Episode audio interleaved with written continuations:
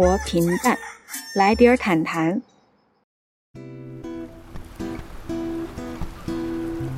遇见过非常多很有意思的事情，就是我很喜欢在高铁上大家发生的那种交集，就我很喜欢人与人之间的一些连接。说，如果你看见了飞机，你就用手咔嚓给它照下来，然后你咔嚓照了一百张，就可以许个愿就能实现。我们在旅行中获得的乐趣，或许更多的是取决于我们旅行时的心境，而不是我们旅行的目的地本身。可能去观察一朵花是怎么样嗯萌芽的，它长什么样子的，然后那些你觉得这一阵吹来的风都都是跟就就你感觉到它跟你的皮肤发生了一些接触。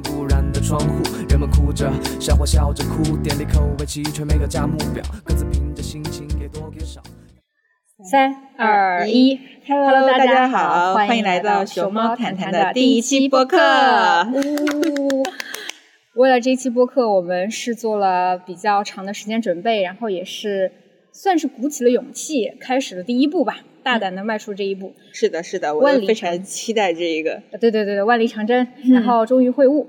我是李云吞吞吞，我是胡桃。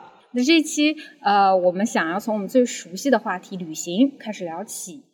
旅行算是我们非常喜欢的一个事情，也是我们我和吞吞友谊开始的。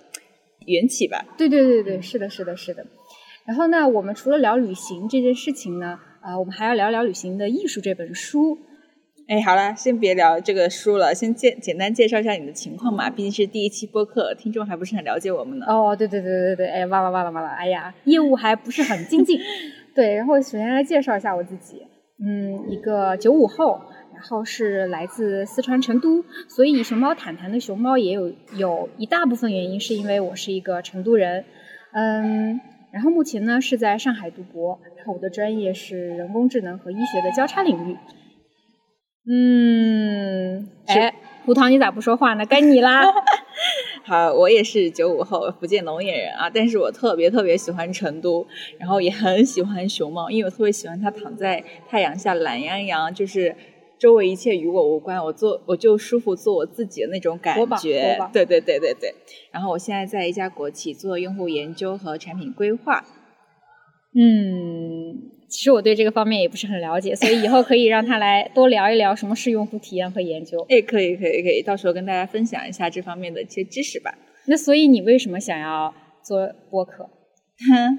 还不是吞吞带着我做的。其实我我本科做过一些电台，然后对声音啊、音乐也非常感兴趣。然后吞吞他跟我说他想做播客的时候，我们就一拍即合，做起来，做起来。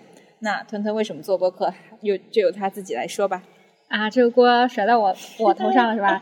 呃，对，就其实是这样的，我不是在读博嘛，所以读博的时候，呃，时常会觉得很孤独。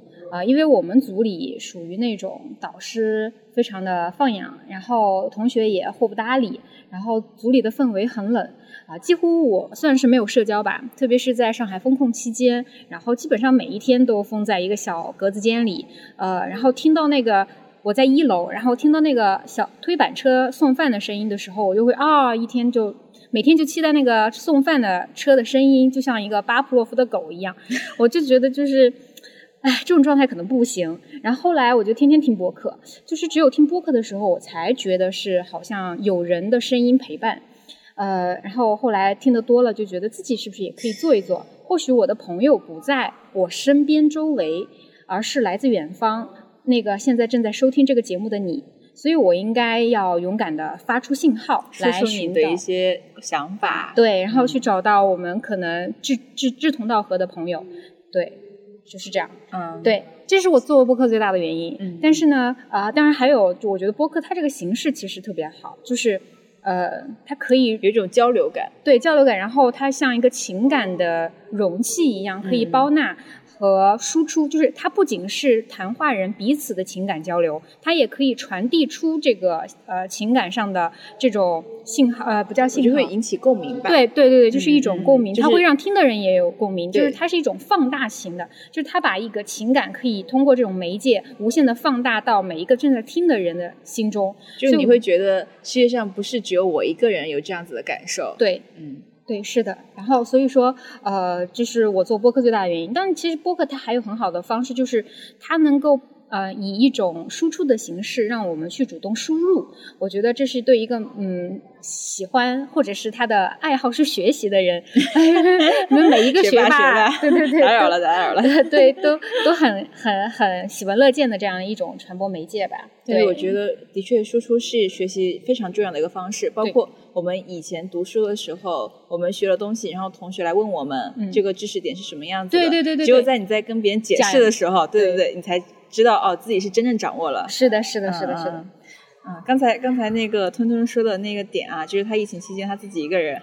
其实我们当时也，我我我我们是三个人关系很好嘛，然后我们另外两个人待在家里面，就的确是需要有陪伴的。所以当时吞吞的孤独，我我我也是非常能够理解，并且啊摸摸头摸摸头，很抱歉当时没有 陪在你身边。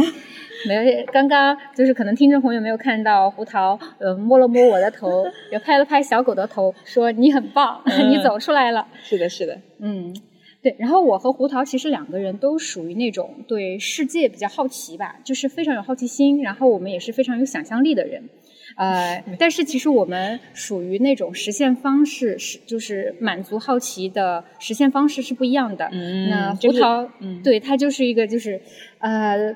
屁股着了火，然后关不住，然后就是要出去走一走的人，哪有哪有，真的是这样的。你那你自己 说，你是不是 对每个每一个周末都会出去玩？然后包括他现在也有一个很好的方式，就是出去带团，就是就是。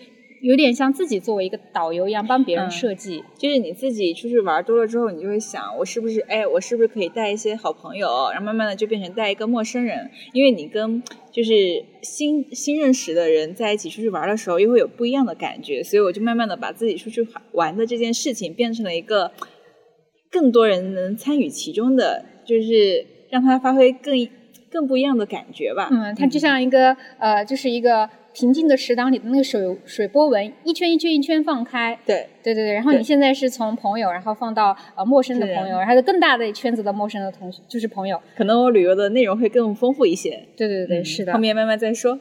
对，然后呃，那我我就是属于那种非常的呃，属于那种旅行悲观者吧。就是我很想出门，但我就觉得旅行好累，因为我会有一定的期望值，然后。呃，这个期望值会，比如说随着我坐飞机，我觉得很累；然后坐高铁，我觉得很累；然后包括去了景区，然后还要排队呀，还要可能就是你天气如果不好的话，你还看不到那种想要看的风景的失望，就累累累，再加上失望，最后就是极大的失望，然后会不会导致你就觉得我不太适合旅游吧？可能我这个人就是呃不太没有 get 到它的美，然后。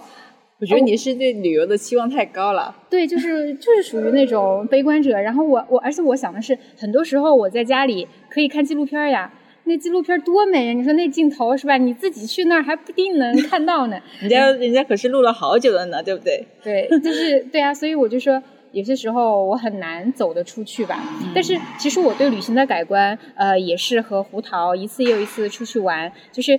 我我为什么想要找胡桃呃来跟我一起做这个播客的原因，也是因为我觉得他身上是有一股有灵气的人啊。当然，我觉得这个评价或许在他看来有点过高，但是太高了。对，就是嗯，你嗯，有些人他身上是有能量的，就是你跟他在一起，你会觉得你自己会变得更好。但是有些人是负能量的，就他的负能量可能并不代表他不优不优秀，但是你跟他在一起，你会让你自己觉得。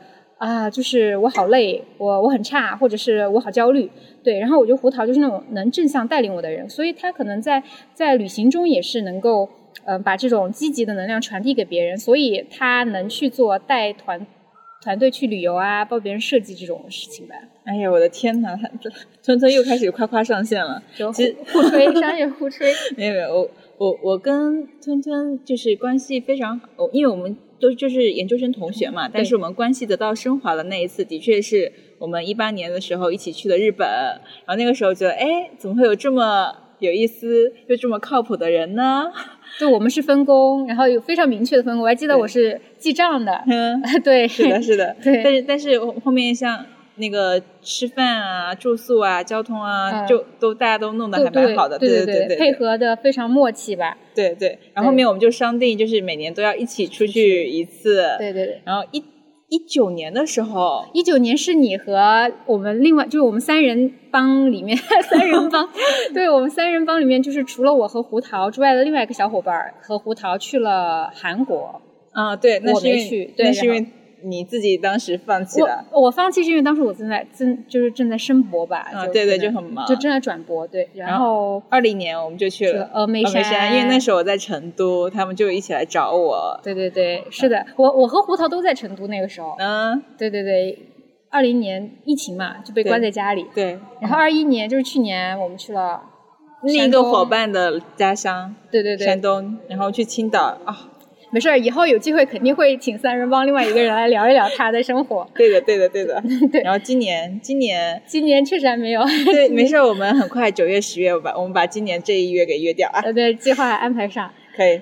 对，然后所以我就想问，呃，胡桃，你如果去一个地方的时候，你那种迫切感是由什么激发的吗？就是说，你确定去一个地方是因为呃什么原因呢？嗯，其实我去，我是因为读书的时候，比如说课本上提到一些，比如说历史名胜什么的，我会蛮有向往的，所以我刚刚读书那个时候能够实现自由旅行的，我就会选择这些读书、呃、书本里面看到的一些目的地。比如说什么故宫吗？历史名胜？真的，我跟你讲，呃，第一个应该是像呃什么呃故居。什么陶渊明故居啊，哦还有陶渊明故居在哪里啊祠在安徽那边有。哦哇，当时我们都以为陶渊明很穷，是不是？但是你去了安徽那边陶渊明故居，就觉得哇塞，这简直就是桃园，就是大户人家。对，大户人家啥都有，就是前面就是背靠山，前面就是一个非常漂亮的池塘，然后他家有好几栋房子，啊房子还建的特别好看。你说木了木了木了，哎，山山山清水秀的地方。对对对对。那第一个是因为读书时的一些课本上的东西会去一些名人的故居或者是名胜古迹，嗯然后第二个是因为美景，比如说像泸沽湖啊，哦然后西北的环线、嗯那个也很美，呃其实它也是一种宣传，就是它就是就是你看被我看见了，对，被你看见了，所以我觉得宣传对于一个旅游地的打造还是很重要的。嗯，非常重要，非常重要你就不要酒酒香还放巷子深呢，对不对？你要是不宣传，别人都不知道你。对，所以所以其实呃，整个云贵川的呃宣传部的小小伙伴们可以 可以学习一下，加大力度啊，加大力度学一下成都的宣传，这对，对的成都宣传太厉害了。。还有就是，我很关心，就是很想体验当地的一些风土民情，所以我会因为一些民俗去，比如说西双版纳，哦然后苗寨，哦嗯，然后还有我打算，比如说，哎，我们今年想要去，我们可以去那个婺源感受一下秋收的氛围，还可以去。如果过年大家不回家，也可以去平遥古城那边，过年氛围还是蛮浓的。哎，真的，我想说实话，这种你有过年的时候在异地的这种经历吗？就是有啊，我这两年都、呃都没回家呀。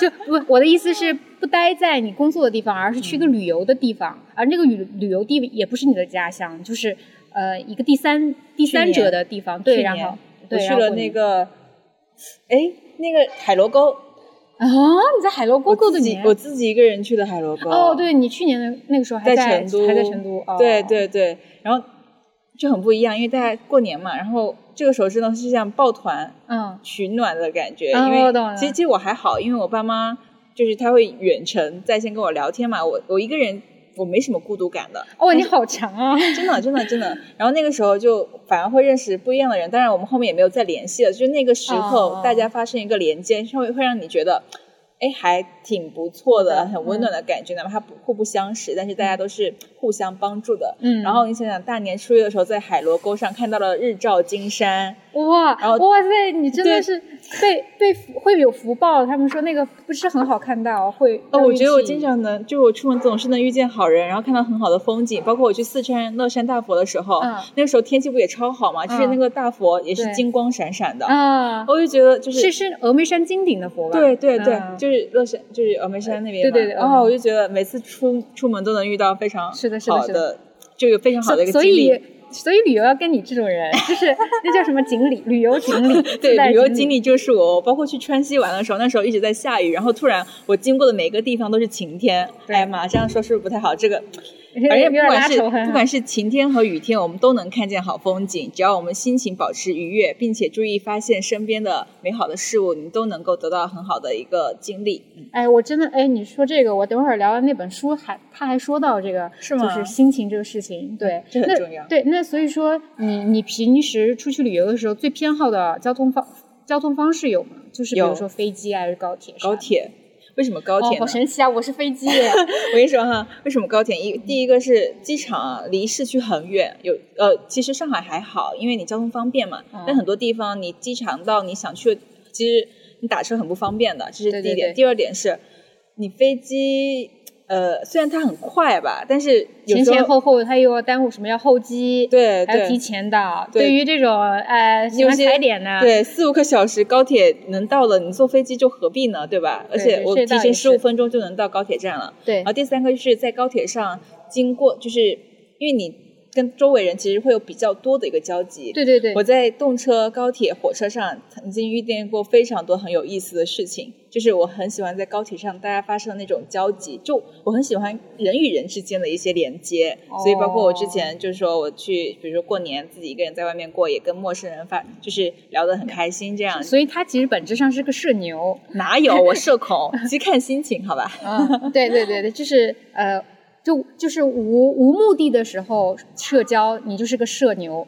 对。因为对，因为就是我就是随我的开心而来嗯。就来的，但是这种社交是最轻松愉快的，最，轻松愉快，对人际之间不需要那么复杂、那么沉重的东西。对对对，我懂了。然后飞机的话，除非这机票真的非常便宜，因为现在疫情嘛，你可能机票你现在打开来可能一百多、两百多。对对，那我对那还是可以对，那我觉得那这时候如果跟高铁相比，然后机票又非常便宜，然后时间也非常充足，那我可能嗯这个时候才会选飞机。是是是嗯，然后然后你呢？就不，我我要补充一下，就是在《旅行的艺术》这本书里面，就是阿兰·德波顿的这本书，他有提到，就是说火车其实是最有益于思考的一种交通方式。哎呀，不愧是我。对，因为他他是这样解释的，他就说，呃，因为在火车上面，我们不会担心窗外的风景会单调，嗯然后它而且火车的速速速度是适中的，对然后它不会太慢，让我们失去了一些呃兴趣。然后而且他说，在车厢当中啊，有一种就是。车轮有节奏的敲打这种铁轨的声音，然后这种有节奏的敲打声，有点会像把人带入一种心流的状态，更有益于你去思考，就像我们听一些嗯音乐一样。对对对，对，然后他就说，嗯、比起飞机和轮船来说，呃，火车更让人容易倾听到自己的声音。我们眼前的景观和我们脑子里产生的想法存在着某种奇妙的关联。然后他也说，很多宏宏阔的思考，往往也需要壮阔的景观，而新的观点也往往产生于这种陌生的所在。所以我这次从家里面回来坐火车的时候，我想清楚了很多事情。我很多灵感都是在自己一个人的时候想清楚。嗯然后火车的那种节奏的确是会让我安心心下来。对对对对然后我在火车上特别喜欢挑早晨和傍晚的时候，嗯就看日落，对，还有看日出，你会觉得哇塞，就是新的一天开始了，或者是美好的夜晚降临了特别是在平原上的那种，就是。嗯就是大一望无际的是吧？对，油菜花一片一片的那种，或者那个绿绿油油的那个嗯麦田，然后一片一片的，就我就觉得那种还是真的让人心胸就开阔了一点吧。所以去西藏或者去西北的时候，最好就从上海坐火车。我那个时候真的是坐了两天两夜，不是有点累，哎，我觉得这个还是要考因人而异啊，就是说，因为有些、像我这个坐火车，耐受哈对对，我就是我觉得那个上厕所真的是一个非常困扰我的嗯点。我可能适应力还蛮强的，就是我不管什么样的条件，嗯。我都能够就是出对不对？就是出去玩儿，嗯。我都会觉得，比如说我住青旅也行，然后住有些、哦有些山区它住宿条件很恶劣，我也觉得不会怎么样，就可能就是一个帐篷，哦，就就我整个人的适应力非常强。基因彩票，基因彩票，就是真的有人是适应的特别差，有人是不行。哎，对对，有些不行。像我我我跟一个学妹出去玩的时候，她就一定要坐飞机，然后住宿一定要住好的。她说我出来就是图这个方便，啊方图个便图舒服，舒服为什么要这么累呢？然后我也能理解，我也能理解。对对对，我我是能够理解，但是就是每个人不一样嘛。是的，我们也嗯对，所以有些时候能玩到一起，有些时候也是蛮珍贵的一件事，就对小概率事件。不要气，呃，我跟吞吞就能玩在一起，真的。对对对，但但哎我都我也老了，我我现在出去玩，我感觉因为我有颈椎病嘛，所以我就嗯，现在估计出去玩都得悠着来个点 U 型枕？对，然后然后我就非常喜欢坐飞机是啥？嗯就是其实那本书里面也说了，就是为什么有些人喜欢坐飞机，因为他说飞机的起飞象征着实现人生转机的极极佳代表，就是就是飞机呈现的这种力量，能激励我们去联想到人生中类似的决定性的转机，就想象着我们也像飞机一样，有一天能够奋力攀升，摆脱现实的困境。然后，而且飞机它会带领人有一种想象感，因为它速度很快。比如说你早上的时候可能还在北京，然后你可能七八个小时的飞机飞飞的里程，你可能已经到了欧洲了。就是你早上在东八区喝个、哦就是吃个 brunch，有一种时空穿梭的感觉，对，然后就下午可能就在那个欧洲喝下午茶，嗯呃，对，哎，我不知道这个时间计算的对不对啊，反正就是大概这个意思吧，就是说它这种会引发人有极大的这种想象力的增加。那倒时差也挺辛苦的呀。那是吗？是吗？对，然后所以呃，我就很喜欢坐飞机，而且我也特别喜欢飞机这个这个这个机械这个东西。呃我小时候就我我们家离成都双流机场很近。然后呢，我爸妈就会，他他那个双流机场有个特别神奇的点，就是它有一个呃附带的公园，你可以在那个公园看，然后每次看就可以有有那个飞机降落的时候，你可以看见飞机的，就是它的肚皮，哦。然后对你就在那儿仰着头 看，然后它它是相当于把飞机的那个机场附近盖成了一个花园，嗯。然后你可以在那儿玩儿，嗯。然后所以我就经常去那儿去，光是看那个飞机降落我都能看一下午。就真的很就是一个放空。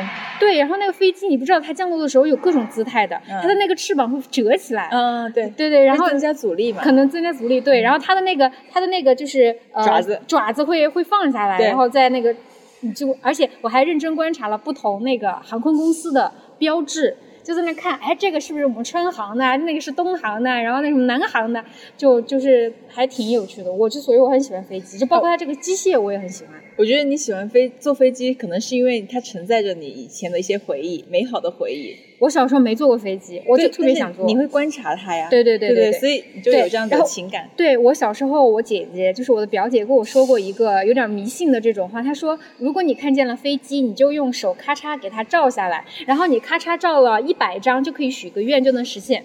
然后我小时候每次看见飞机就特别开心，就头上有飞机飞过，赶紧咔嚓照一张。照了一百张吗？那肯定是没有了，回去继续照。对，回去继续照。所以我很喜欢飞机嘛，就是玩了大半个中国了，对吧？这话说的哪有哪有，低调点，低调点。对，形容一下你最喜欢的地方是什么样的？成都，然后你就选成都啊？，对我就跟你说了嘛，一开始就表达对你故乡的喜爱啊。好吧。成都就是烟火气与现代化的结合，然后自然风光和历史人文的融合，这两个我真的觉得非常非常好，就做他做到了恰到好处的，恰到好处，哦真的恰到好处。我我每次对他的评价就是这两个，因为我很难在其他城市能够看到这四个东西兼具的。哦嗯，就是我为什么喜欢成都。然后第二个呢，就是厦门，因为我在那边读书，嗯然后它又是个象牙塔，然后承载着我青春，也不算很老吧，虽然现在，但是那个时候真的是无拘无束，想做什么就做什么，呃，然后它的天空永远都是蓝的，大海也很干净，它不是会有粉色的那种吗？海边会有那种很漂亮的粉，就是那个呃拉拉链的粉。啊、对，这个时候就看天气了。哦，就是它是一个非常小资，然后能够让你慢下来的城市。然后每次回去见我的老师朋友，我都会觉得就巨大的被包容感和安定感，这这种感觉是我在其他城市也比较难找到的。对，它就是一个乌托邦，其实类似于你们精神的寄托嘛。就是说我人生最单纯和美好、天真的那个时间段，寄托在了一个地方。就自由自在，对对对对对对，对，唉，我其实我其实没有最喜欢的地方，包括成都，我觉得也还行吧。就是我这个人可能有点被动，我觉得在，但其实我很喜欢日本，呃，可能因为是满足了好奇心吧，然后那可能是因为跟我们一起出去玩吧。对对对对对，然后我觉得。嗯，其他的没什么，就都差不多吧。反正可能因为我的 baseline 太高了，就是一来就在什么四川，然后这种大山大水，然后什么川，就是那个整个西南，什么云贵川的风景也本来很好嘛。你你你看到了很好的，你再去看一些，嗯，对对对，就会要求更高对对对，是的，我就在四川看过好山好水之后，我再去其他地方玩，真的很难找到跟四川的山水能够匹配的，除非你去西藏、新疆这种辽阔的祖国大草和山的某一块对，那那个可能不一样。是的是的对对对。那那之前你有去过一个地方，就是你的想象和去之后的那个落差很大的那种吗？嗯，济州岛。啊，就是当时我们几个一起去的，但是可能因为去的天气不太好，当时就是我们看很多韩剧嘛，但是我也没看很多，就韩剧我看了很多，韩剧上很多会描绘的非常浪漫哈，romantic。然后你去那边总觉得，哎呀，那个什么天很蓝，天蓝蓝的，然后那个是就是什么茶叶，然后济州岛那边茶叶产茶的，哦济州岛那边有茶叶，对，然后还有路上的都是漂亮的小哥哥小姐姐，然后吃的也很好吃啊。去了那边，阴雨天，天灰蒙蒙的，茶叶呢，嗯，反正就是很冷，你知道吗？那时候，然后大家天气也不是很对，天气不是很好，然后吃的呢，就可能我真的觉得中国的美美食在世世界上算是 top 级的 top one，韩真的是就 top one 韩韩国的他们的食物会比较的单一，你可能吃的那几样就就是那几样，反复重复。对对对，所以落差有点大，可能真的是因为韩剧把我的期望给拔高了。嗯，但是我觉得我不管去哪里吧，我都觉得还蛮开心的。主要是嗯跟我我一起旅行的人，呃，就都是我的好朋友，或者是我自己一个人也能够就是很 happy，很所以所以就是每次旅行我都不会太失望，就惊喜会很多，然后呃开心是主基调吧，嗯。对对对，其实我我我在想，这种落差其实就是跟心境有关系，它跟嗯。其实跟目的地没有什么关系的。嗯。对，就是跟你的想象嘛，就是说，呃，像《旅行的艺术》这本书里面也说，我们在旅行中获得的乐趣，或许更多的是取决于我们旅行时的心境，而不是我们旅行的目的地本身。就是如果我们可以将一种游山玩水的心境带入到我们自己居住的地方，可能我们会发现，我们自己的家也可以像什么大山大海一样有趣的。对，所以，什么是旅行的心境呢？其实他说的就是感受力，就是你要去感受一件事情，是它最主要的特征。就是你要怀怀着那种很谦卑的态度，嗯去接近一个新的地方。对于什以什么是有趣的东西，你是不带任何成见的。对，然后你你比如说你进入到一个新的地方，你看当地人观察他们，可能他们那些、他们觉得没什么，他的习以为常的对习以为常的事情。然后你会观察觉得津津有味，还蛮新鲜的。对很我我会新鲜。这样，我会这样。对对对，是的，是的，所以，所以说，他说这个就是你要不带任何成见的去感受，嗯。然后呃要去观察，对。呃，谦卑嘛，对，然后还有就是说，旅行很多时候你的失望是在于你一直处于一种被动的状态。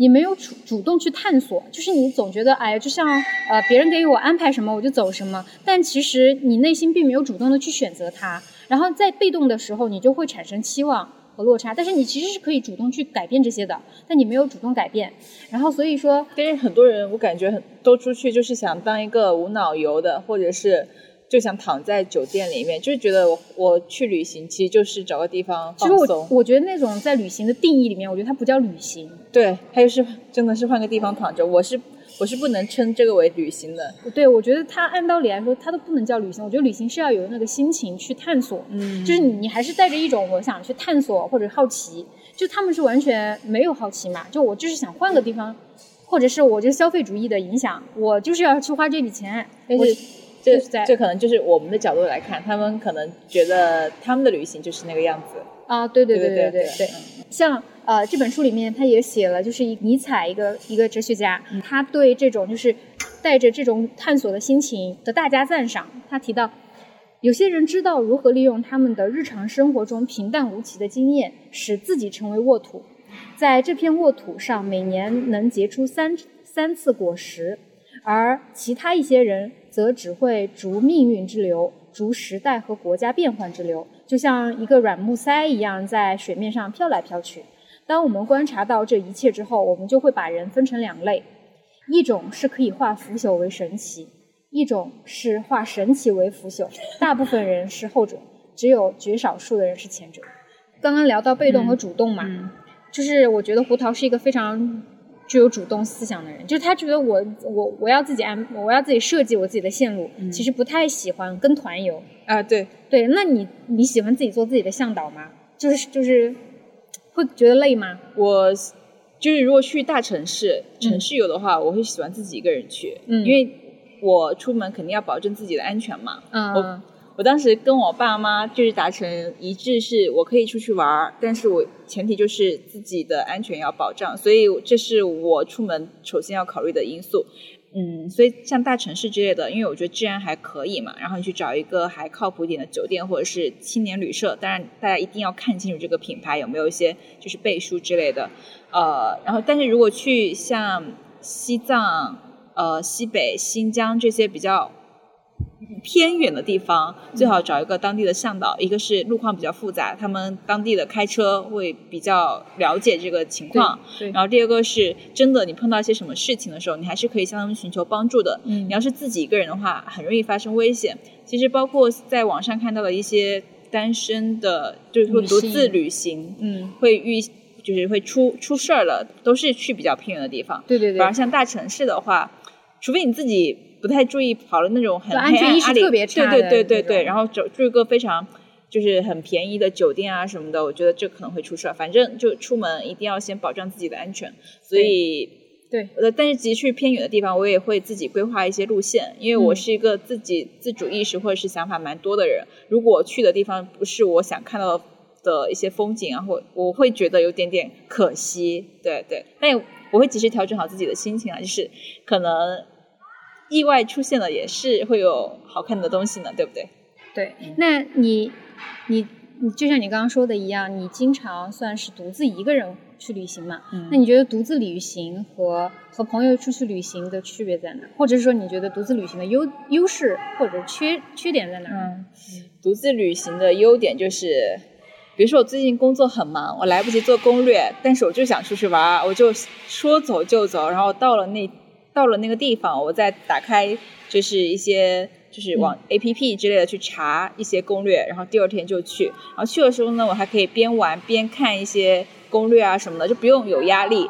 我哪怕我看不了攻略，我就在这边坐一个下午，喝点茶，然后看看周围，观察当地人的一些生活，我也觉得很 OK。嗯，但是你要是跟朋友出去的话，朋友一定会问你，哎呀，我们去哪里玩儿？对对对，哎呀受到别人的影响，对对，会吃什么呀？然后我说，那我们现现场去了再说吧。又会觉得，哎呀，就是他跟你出来一趟，好像也挺不容易的。那别人有一些什么期待啥的，然后你也会觉得啊，那我要不提前看一下吧，别到时候他不想去，然后还要现场发生一些矛盾啊或者冲突啊之类的。如果能提前够提前就能够协调商量好，那么我们现场肯定会比较的舒服嘛。所以跟朋友在一起玩的时候，多少会做一些规划。但是像跟吞吞还有就是我们三人组出去玩的时候，可以随意一点，因为比较熟了嘛。然后大家也会各自分工，所以也会稍微轻松一点。嗯，对，然后独自旅行，我觉得它就是这个最大的优点，就是你不用在意别人的看法，你可以充分的去发挥和放大自己的好奇心和求知欲。对，对，然后你你在路上看到任何一个使你能够驻足的事情，你就可以停下来看一看，你就不用去考虑同伴可能正在积极的前往下一个目的地、嗯这种心情。哦然后，还有就是你嗯独自旅行的时候，你会更有时间去融入当当地。对因为你跟朋友一起出去玩的时候，你你们会互相交流嘛，你们在聊天，然后你也不会跟当地发生更多多的连连接对对对所以我觉得这是独自旅行的好处吧。但是缺点就是，比如说你看到想吃的，然后你一个人吃不了这么多分量，啊，对对，就很多种类你会受限嘛。还有就是呃，可能呃家人会比较担心一个人出门会会有比较呃对会会危险一点，对。然后还有一些拼车啊、坐车啊什么的，会稍微麻烦。两个人的话互相照应嘛，对。对，是的，嗯是的。但像我这种人，我是独自一个人出去旅行，我就不去了。我我我我是那种需要有一个人来给我打打气，然后我就让我勇敢的去做吧，然后就那种。对，然后刚刚说独那个独自旅行，我就还想到一本书叫《失明失明症漫记》，就是它就是在讲呃，所有当就是因为我们在日常大都市的生活当中，可能会被一些秩序呀、包括一些观念，还有包括一些呃，比如说现在信息茧房嘛，你自己的圈子就会被那些所谓的固对物化固化掉了，然后你就会眼睛就像盲了一样，就看不见了有些东西。嗯但是你独自旅行的时候，会给你打开那个。打开那个视角，对就是让你真正的清醒的看到啊，这个世界还有这样的一些问对，题，还有很多可能性，所以我就很喜欢旅行。对，然后就是你在都市里面生活久了，秩序这种麻木了，或者是这种社交太就真切的社交太少了过后，你就会失去一些基本的共情能力。嗯，对，然后而且很有可能也失去了正常的感知就是感就是感知他人的存在。就你你太自我了嘛，就你什么都是围着你转的。你觉得我我的社交软件、我的账号、我的生活都是围着自己转的。然后你只有独自去旅行的时候，你身边没有任何人去干扰你了，你那个。那个就是让你蒙着你眼睛的那个秩序性的大都市的这种规则就会被拆解，对，然后你就可以才看见，然后变成一个活生生的人，然后你可以去，可能在路上你可能去观察一朵花是怎么样萌芽的，它长什么样子的，然后那些你觉得这一阵吹来的风都。都是跟就都都你感觉到它跟你的皮肤发生了一些接触，对，就是有一种那个文学性发生，就像他在亲吻你的手，什么从你的指尖穿过，还 真的有那种感觉，真的有那种感觉。但是你在你在很忙碌的通勤，你在很忙碌的加班，你很疲惫，你在都市不可能会有这种，你会忽略花香，你会忽略风的那种感触感，对，而且你也很难共情别人，你会觉得这个有什么好？我这时候就会进入工作的状态，对。你有事没事儿啊？事说完了可以走了，就是你不会去了解他。哎，你现在什么心情？对，因为太累了，你你在那个快节奏的情况下没有时间去顾及他人了。对对对。只有你独自抽出了那个环境，我所以我觉得环境对人真的影响特别特别大。嗯，对，所以还是需要去和自然接触吧。我觉得就是你要抽离到那种陌生的环境，或者是说完全换一个不一样的城市。还有就是你换一个城市，你的。你要真正的让自己融入这个城市，而不是是说我换一个城市，我在那里想工作，或者是想你就是你原来那个地方的事情，那个不算。对对对。所以我觉得出出差和回家都不算旅行。嗯，就是因为我觉得旅行，它如果我们要给旅行真的下一个定义啊，当然我们是不能给旅行下个定义，每个人都有自己的定义。但我觉得至少它应该有一个是探索的心和一个呃。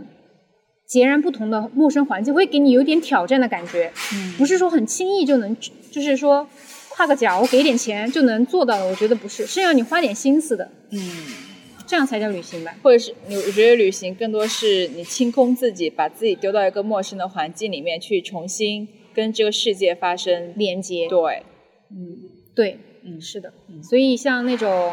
嗯，躺在酒店里啊，玩手机这种，我觉得不叫旅行，它可能叫度假。啊，对对，可以可以这么说。对，它叫度假。对，度假可以。对。那目前为止，你在旅行中遇到最有趣或者很神奇的事情？我当时去，呃，自己一个人去四呃川西玩的时候，然后路上就是碰到一对叔叔阿姨嘛。就是路上的人都开玩笑说我是他们的干女儿，就是他们对我超级好，就是一路上知道我一个人嘛，就一直照顾着我。我很感动的，就是有呃，就是有一次我要去上洗手间，我就跟领队说我可能想上洗手间，然后他说哪边可以，呃，可以停嘛，然后路途停了之后，然后他就站起来说有谁要上洗手间的呀？然后我肯定就马上站起来了嘛，然后我就。自己一个人下去，其实我当时有点不好意思，因为赶大家都在赶路嘛，特别是国庆的时候，路上是比较容易堵的。嗯，而这个时候那个阿姨就站起来，然后就就就跟我一起下去。我本来也以为她要上洗手间，结果不是，她就是照顾到我的情绪，然后她下来帮帮我撑伞，因为因为我们是在路上临时就是下来就是上洗手间的嘛。然后我说阿姨你不上吗？她说不上，我就是来陪你的。哦，我当时就还蛮感动的。他他们是不是也是有个女儿啊？对他也有个女儿。我觉得可能也是有点像把你就是当成他们自己女儿一样看，就是。然后后来这个行程结束之后，他们还邀请我去西安他们家，我真的去了。然 后现在他们脸皮厚。阿姨特别喜欢玩，真的真的。然后他现在女儿他们在上海嘛，阿姨说她来上海的时候可以来找我，就她现在经常在我朋友圈点赞，就对我真的特特别好。我在旅行中遇到最有趣或者最神奇的事情是在长沙的时候，然后我都没有意识到我的钱包和身份证掉了，然后有一个陌生的电话突然打过来，然后他就问我：“喂，你是某某同学吗？”然后我就很惊讶，我在想学校怎么会知道我在哪儿玩呢？我说是啊，怎么了？然后他说：“你的身份证掉了，然后好心人。”就是你的身份证和饭卡都掉了，他就根据饭卡上那个学校的电话号码打到学校，然后学校再联系到我，然后说让我去跟某某某号码联系，然后我当时都震惊了，我就看，我以为是诈骗，结果我真的是身份证掉了，然后后来是就是是那个好心人跟他联系的，然后他给我寄过来的，然后他还写了一一个小卡片，说什么他是在长沙打工的人，然后他自己也有女儿，然后他就觉得就是以后出门在外要保管好自己的这个财物啊什么的，然后我就觉得还挺感动的吧。后来我就买了一点就是学校里的这种纪念品给他寄过去，就是虽然其实我觉得啊，你有他地址吗？有有有，他他是那个快递寄过来的，啊对对对，然后我就给他寄过去了。然后我觉得就是怎么说呢，嗯，反正还是挺感动的吧。就是就你要相信陌生人的善意。对对对，陌生人是，然后我也把这种善意一直传递下去。我觉得就是有些时候在，比如说地铁上啊，有些老人啊什么需要帮助，我都会帮，因为我觉得就是这种。这我我感受过别人对我的善良，所以我知道你帮别人的时候，别人心里面是有多么的感动。对，然后那你觉得，呃，去大自然的这种呃景区比较重要，还是去这种都市的比较重要？这些就是异，就是异域情嗯情调，或者是那种跟你现在生活的一个反差的这种东西，对你来说重要吗？就是去一个地方，我更喜欢去那个大自然和嗯小、小山村，哎、嗯就是小小村庄、小城镇之类的。嗯因为我觉得大城市差不多，真的差不多，就是大同小异。还有比上海更繁华的城市嘛？嗯而其他城市就是部分繁华，或者是试图向大城市迈进，很多东西都被抹掉了。然后其实像小城镇、小村庄，他们反而保留了一些当地的特色文化习俗，还有他们的一些手工艺、手工艺，嗯包括我自己带，我就是他们一些银饰啊，还有一些扎染啊，还有一嗯些什么制制纸啊，呃，像我觉得自然这个东西对于我来说是非常重要的。呃，虽然我小时候没有怎么去很多地方旅游吧，但是我小时候就呃想象过，如果以后我要我经济独立啦，我想去哪儿去哪儿的话，我首先优先就要去那些呃很辽阔的海边呀，然后去看那些很一望无垠的大草原、一望无垠的大沙漠，就是就就特别希望那种开阔的东西。就比如说在呃电影《瞬息全宇宙》当中嘛，呃，让我最印象深刻的那个场景就是那两个石头，呃，女儿和妈妈幻幻幻化成了两个石头，站在悬崖边上，然后面对呃，就是沟壑纵横的那种山脉，然后在对话，然后那个对话就让我有一种就是敬畏的悲壮感。就是你的，你就会觉得在宇宙当中自己特别渺小，而这个渺小会让自己有些时候反而有一种感动。就是我就哇，我好像被这种宇宙的伟大给感动到了。这种感动其实也是我们呃可以理解的。从这个《旅行的艺术》这本书里面，他也给出了解释嘛，就是说呃，地球是由人类双手以外的东西构建的，它的力量比我们所有人的力量的总和还要强大。就早在我们出生之前，它就存在，并且在我们死后，它会一直存存续下去。然后你就会对这种超过你自己能控制的呃事物感到一种震撼。嗯，对，为这种东西震撼。然后早期呢，也有人把这种呃力量和宗教联系在一起。嗯，对，就是你宗教也是那种，就是你人人类不可控的东西嘛，然后你把它抽象成了一个具体的一个形象，然后来这用人类的呃话语体系去解释这些，呃，然后就是呃，它这本书里面写到，在旧约里面有一个约伯记，然后约伯记讲的就是说有一个很有钱的人。呃，他叫约伯，然后他有很多的财产，也有很多的儿女，但是呃，他他之前就是很非常信仰上帝，然后也把呃每一件事情都以就是善善意的方式去实现。但是当有一天呢，他却遇到了恶报，然后他所有的财产，然后都一夜之间被人销毁和偷走了。呃，他就非常愤怒的去找上帝，然后问他啊、呃，为什么要让我？一个没有做坏事的人去遭受这些祸害，嗯然后这个上帝就对他说的是：“嗯，请把你的注意力看向更辽阔的高山，看向你从没有注意到的云彩。呃，这个宇宙比你大很多，这个世界上有很多与你事与愿违的事情发生。在你之前就有宇宙的话，以你的逻辑是根本不能理解它的。”不能把自己看成宇宙的中心，而是要去体会到自己的渺小，去接受时时刻刻宇宙正在发生的与你的事与愿违。嗯通过这种壮阔的景致来提醒我们，时刻要铭记自己是渺小的。就是你用这种心态去面对一些不如意的时候，你就会好一点。不是你时时刻刻你想怎么样就怎么样，嗯那你只有有这种心态，然后这种心态又是跟大自然的辽阔挂钩的，就是你要经常和这种你不可控的事物去接触，你就会接触它的，你的心胸也会变得很很广阔，你也会接纳一些不可控嘛。就是接受你，接受你不能改变的，改变你能改变的，对。然后再赐你智慧，才分辨这个改变和不可改变的。对，嗯。是的，所以我就说，嗯，就就在这个世界，它可能就是不公平的吧，就是我们没有办法完全理解，但是我们在接触大自然的时候，我们有些时候心胸就会开阔。嗯为什么会开阔？其实我觉得就是这个道理，嗯就是你在面对一个比你宏大的更多的东西的时候，你就你就会觉得，哎呀，那些算啥呀？那些，你就会抛弃以自我为中心的一些想法。对对对对对，是的，是的。那如果说把旅行看成一门艺术的话，你觉得你自己有满意的作品了吗？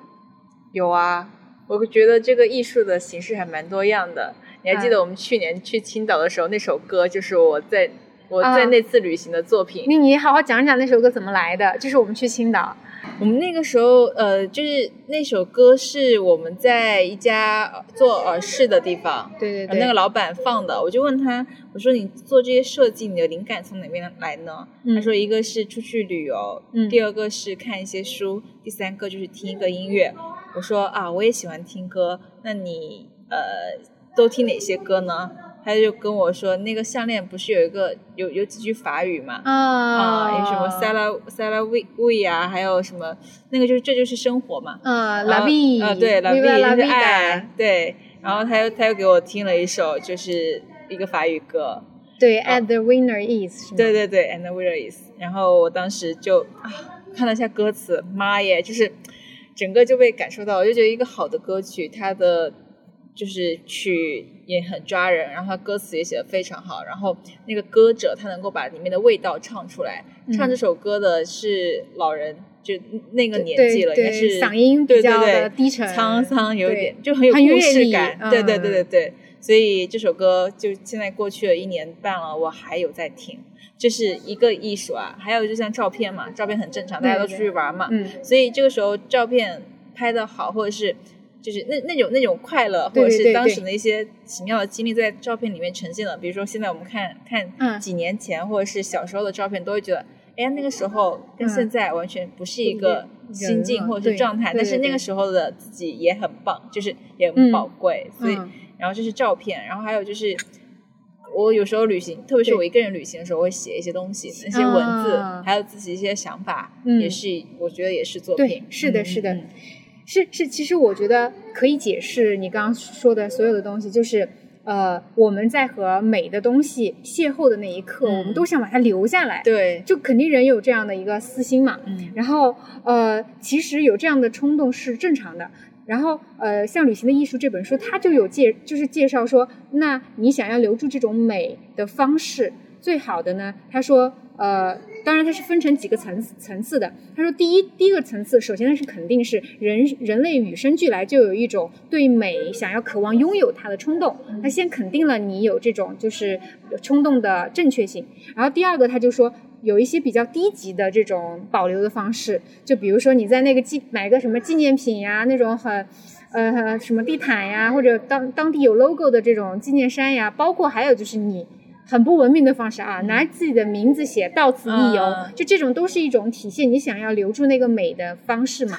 然后他说更高级或者是更正确的办法是看到了那个美，你要去理解这个美，并且使自己的敏感促成这些美的因素。什么意思呢？就是比如说你自己很敏锐，看到了一个东西，可能别人没看到，你的这个敏感激发了你想要去创作，你想要通过拍照，想要通过写一首音乐，包括有一些人会绘画的话，他会有一种这种冲动，是想要现在立刻画一画。然后他说的是，最好的保留美的方式就是去艺术创作。嗯通过一种艺术的形式把这种美留下来。嗯，对，然后像包括我们拍照，最简单的就拍照嘛，对吧？？对，然后，然后包括有一些是作曲，有一些是像我这种呃年更博主拍个 vlog 也算，嗯，对，就是自己也也有写就是那种小脚本，对，有个嗯脚有个有个记录，然后你你回头去看那个真的是很很很怀念，就对对对，那个感你会重新想到当时那对些场景，就是你真的是把一个东西留下来了，对就是你当时的感受，对，就是你当时，比如说我去青岛的时候，我就感觉就是那种啊，我终于要出去玩了那种感觉。然后包括我们当时录的时候很搞笑的那些，就你你你再看那个视频，你会你突然一下脑子里刺激那个脑脑脑脑内的相应的那个、呃回忆对，然后就就激发出来了，你就会有那个快乐的因子产对生。对对对对，我觉得它它是会有的，这种东西肯定会有激素上的这种把你重新带回那个场景，那个快乐的时光，对对，那个快乐的东西，因为这个作品的存在而保留下来了。嗯，所以我觉得还是还是要去创作。对对我觉得创创作是一个把你当下的一些心境啊，还有一些想法输出的一个过程。然后包括现在你自己再回看自己小时候的日记，对对对对对，就那种感觉是不一样的。你。会像看到另外一个人一样，对对你会觉得哎，我啊，我以前这么想过吗？啊，我以前喜欢过这个人啊，我是不哎是傻呀？以前这么幼稚啊！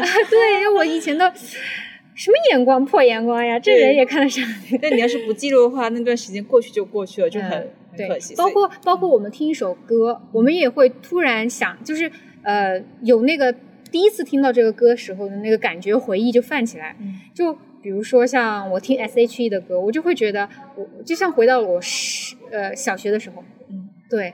然后你听周杰伦的歌，就感觉就很有回忆感。就嗯这个东西，就是你它承载承，它就是承承承承接承载了一代人的记忆嘛。嗯，这个那那你现在刚从呃厦门回来，对吧？嗯，对，然后你刚回到上海，刚回来的时候会有一种就是有点不适嘛，会会就会觉得，嗯，这种状态跟嗯放假的状态跟回来的状态还是还是有很大的不一样的。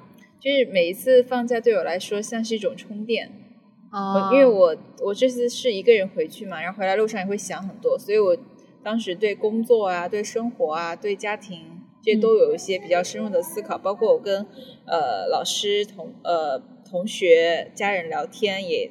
他们也丰富了我一些想法嘛，嗯所以回来的时候，我是一个以就是充满电的状态去投入工作的。就当时会觉得，哎，我已经落了两天的工作了，然后这段时间，其实我我放假的时候完全没有想工作的事情。然后我第二天就是马上就投入到工作状态中，因为我度假，我放假的时候是不太愿意别人来。打扰我的，所以当嗯他们给我打电话的时候，我就跟他说我在度假。然后如果没有很紧急的事情的话，那等我回来再说。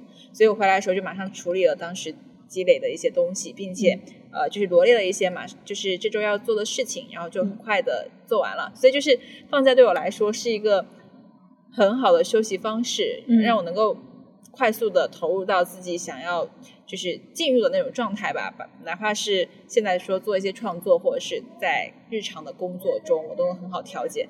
而且它对你身心真的是有益的。我之前就是长时间工作，我会觉得自己身体那段时间亚健康状态，对对对，会比较低迷，然后思考问题就不愿意想。嗯但是我放完假回来之后，就是啊，都可以，这些问题都可以解决，没什么问题。就是哇塞，整个就神清气爽，这就是放假带来的好处。但是人不能一直处于这种放假状态嘛，就是有松有弛，我觉得是一个非常好的，就是自己要保持的一个。节奏感。对对对，嗯，然后在旅行的这本书里面，他也会说的，他就是说，呃，生活的本质其实就是混乱和喧嚣，就是大，你你想大都市它它是一个秩序嘛，它让人克制，让人疏离，然后让人冷漠，然后就是你你你你想你在自然中是肯定看不到地铁这样的东西的，对，然后他还说，就是世界就像一个熵增的现象，就它本来就是 chaos，就是那个混乱，嗯一片的混嗯。对，然后你你你你的所有的楼啊，然后地铁啊这种交通规矩，然后包括你的那个什么立交桥啊这种，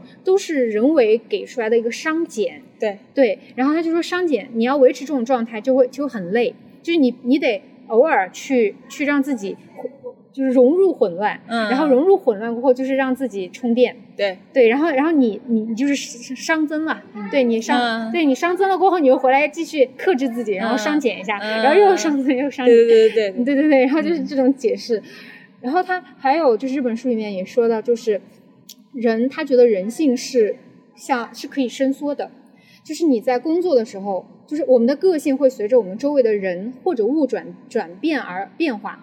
你在工作的时候，你可能会遇到有一些非常让人有压力感的、嗯很焦虑的人，然后你也会变得焦虑。对，对，然后这个时候你换了一个大自然环境，或者是换了一个让你很舒服的一个环境的时候，你去旅游，你去旅行，然后你你的个性又会随着你接触到的自然风光而变得松弛了下来。嗯然后这个松松弛会会让你有一种呃从善如流的感觉，然后这个感觉当你再回来的时候，肯定会有不适的，就是嗯就是那一瞬间会让你有一点失望，但是因为你的那个就像你说的像充电了一样，嗯你就有一个勇气去面对这些。嗯而不是一个弹簧拉的太过于紧了，然后你再想去拉回它来的时候，你会没有勇气的，就是你没有那个动，你没有那个力气，没有那个劲儿了，对没有那个劲儿了都是那绷绷着的。对对对对对，就我觉得这次回去还让我感受到，因为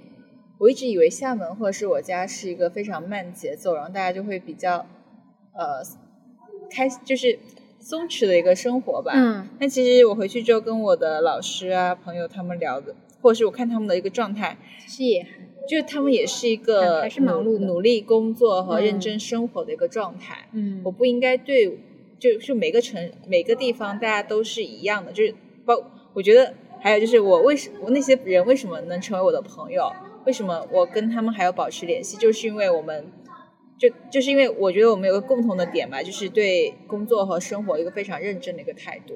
嗯而我在比如说上海这边比较忙碌的一个节奏中，在有对工作的一个抵触，工作呃在我对工作的一个抵触的态度中，我慢慢的把我之前有的一些东西给忽略了。嗯就我本身其实对工作、对生活是一个很积极处理的态度，但是因为长期的一个压力在，我可能就会觉得，呃，我为什么要工作？我好烦啊，这样子就是的被一种情情绪对给带动了，而且上海它不会给你一个很完全放放松的的氛围去思考这个事情。所以当我重新离开，我离开这个环境，重新再回到我原来那个环境的时候，我就会觉得啊，其实我原来是这个样子。就是你其实是换了个视角看原来的地方，你就会更清醒一点，你就会觉得有一些的确是自己是把自己困困住了的。嗯，就同样是认真工作，但是我的心态是不一对，样的不一样的。对对，对，就我们同还是做以前做的事情，嗯但我们的心境和看待这个事情的视角就不一样了。对，对，这个还是很妙。这很妙，这很妙，真的。不是三种境地吗？看、啊一看山是山，就有个我还还很小的时候，啊看山就是山。啊第二个是看山不是山，是我啊们对它可能有一些其他的东西干扰了我们对它的一个判断，嗯，就觉得它可能像什么，或者是有什么啊嗯什么的，会想很多。嗯第三个经历就是看山还是是山，山哦，是是是，嗯有道理。就其实就是画画了个圈，回到了原点，但是你还是走了很多路程的。对你走的那个路程就是你心境的转化。对。嗯，所以我当时我弟报大学，还有我，反正我家家里面小孩报报大学，我都鼓励他们先出去。你出去之后，哪怕回到家乡，嗯那也是不一样的想法了。嗯，对，就还是鼓励大家先出去看一看，或先去其他地方走一走，看看他们是怎么生活的。哪怕你到时候再回来，还是做着一样的工作，但你心境不一样。，对，这个时候你已经不是原来那个你了。怎么三十每一个人都会在三十五岁的时候死一次。嗯，他说那个死是精神上的死。对然后我就在想，那个死是不是就所谓就是我们看山还是山了？就是就是，虽然我们还活着嘛，但我们是经历了中间那个不是山的过程，嗯，那个很挣扎、很痛苦。可能有些人到三十五岁还停留在看山不是山的状态。嗯，自己跟自己精神内耗，自己跟自己内卷。可能可能他并不想内卷，但是他无法摆脱，无法摆脱整个社会上给他的这种。影响，嗯对对对对对，就其实要挣脱还挺难的。其实我们也没有完全挣脱，但是我们精神上挣脱了。就你还得活着嘛，你你你该干啥干啥，但是你知道怎么样去掌控自己的快乐和怎么样去把握自己的情绪，嗯，这太重要了。对，然后之后如果大家对呃相关的话题，比如说精神内耗呀，然后读博焦虑呀，然后包括一些职场上的专业的东西，或者是职场怎么升级打怪的，都可以在评论区告诉我们。嗯，包括一些情感问题，我们我们俩正在我们俩正在呃经历这些，所以可能会有很多共同话语。嗯，对，一起来吐槽聊天，开个姐妹趴儿，可以茶话会，茶话会。对啊，姐妹茶话会。对对对。对哦，那最后的话，可以跟大家分享一下我们去年在青岛的一个作品吧，就是那个《And the Winner Is》这首歌曲。是的，嗯大家好好听一听吧，嗯请大家享受。嗯，那这期熊猫谈谈就这样了，行呀、行呀、吃饭吃饭吃饭，走走走，好，拜拜。拜拜。Je voudrais remercier ma mère qui m'a nourri, qui m'a puni. Je voudrais remercier Molière qui n'a jamais reçu son prix. Dans cette cérémonie étrange où je suis nominé à vie, je suis ému, tout se mélange. Je me lève et je vous souris. And the winner is la vie. And the winner is